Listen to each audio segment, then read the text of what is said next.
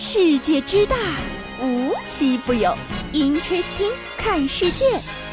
本节目由喜马拉雅青岛独家出品。Hello，各位小伙伴们，大家好，欢迎收听今天的 Interesting，我是悠悠。最近啊，我觉得呢，各位小伙伴们应该不是在放假的路上，就是在开年会的路上。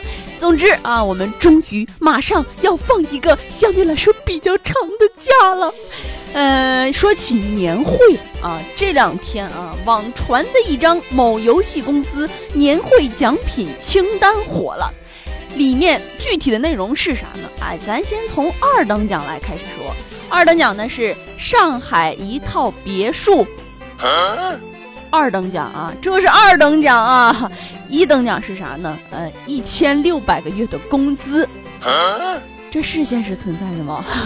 但是啊，这个图怎么看怎么像被包浆了一样。于是呢，就看到这个图片背后呢印着二零二零年。果不其然，这个游戏公司出来辟谣了，说纯属谣言，哪有那么有钱？哈，幸好幸好他是谣言啊，不然悠悠嫉妒的口水都要流到渤海湾去了。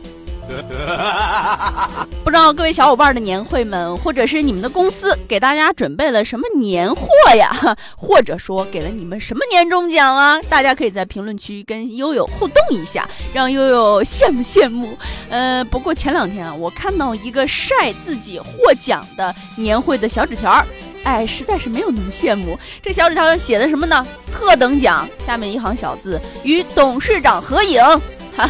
恭喜这位同学，也不知道这位同学到底开不开心啊！与董事长合影，这么大的殊荣都给你了，赶紧领奖去吧。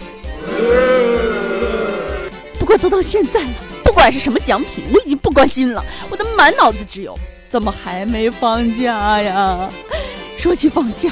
一月十一号啊，四川省的十四届人大代表议会呢在成都召开，省大代表刘洪就提出了一个我们所有小伙伴心声的建议，并且已经被提过很多次的啊，希望春节提前两天放假，并且呢将三天春节法定假期增加至五天，加上一头一尾两个周末调休，春节假期将实际延长至九天，让路途远的市民可以早点回家团圆，并且建议啊，四川作为文化旅游大省，在全国率。率先试点，哎呀，这位四川的人大代表啊，这建议提的我立马就不困了。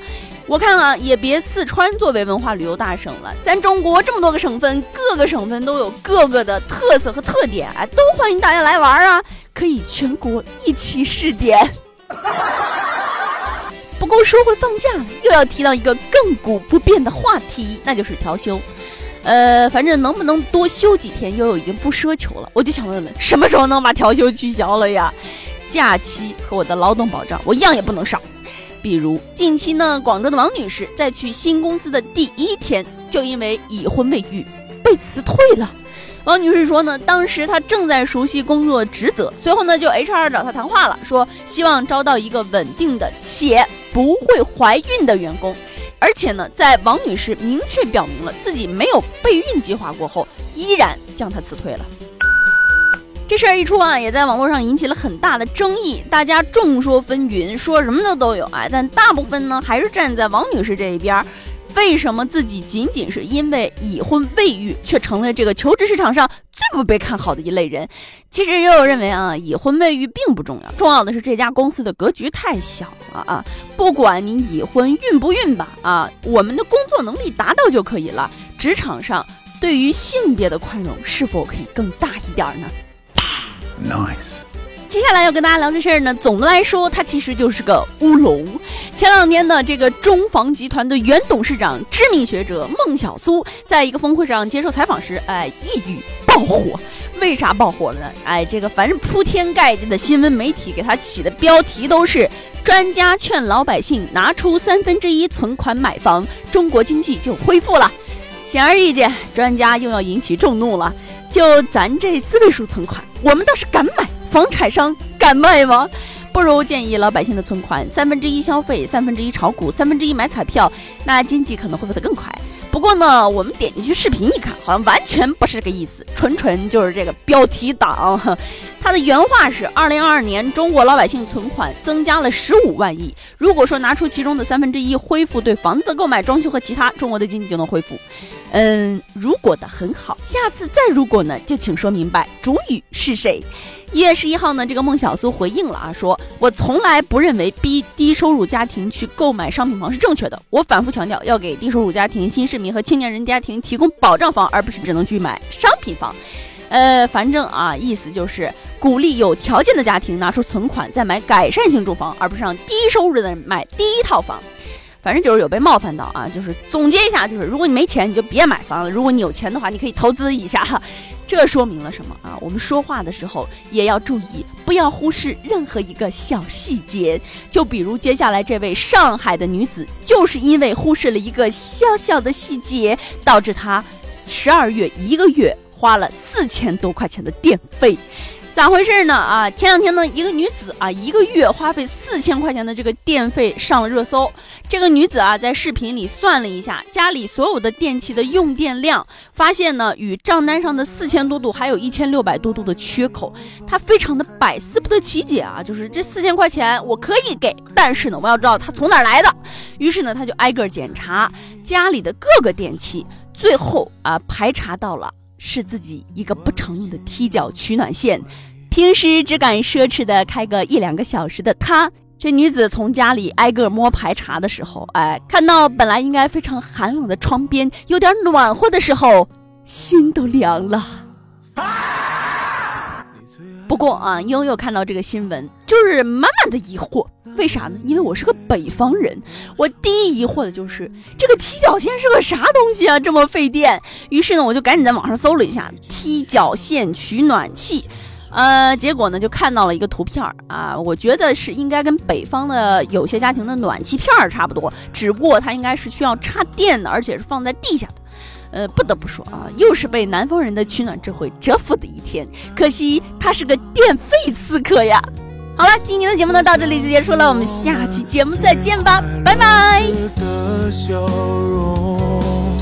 我曾经走过多遥远的路，跨越过多少海洋去看你。孤单的黑夜途中，只要想着你，我就不会惶恐。时光的岸上，人来了又走，离开时你不用说。我都懂，感谢你曾让我留在你眼中。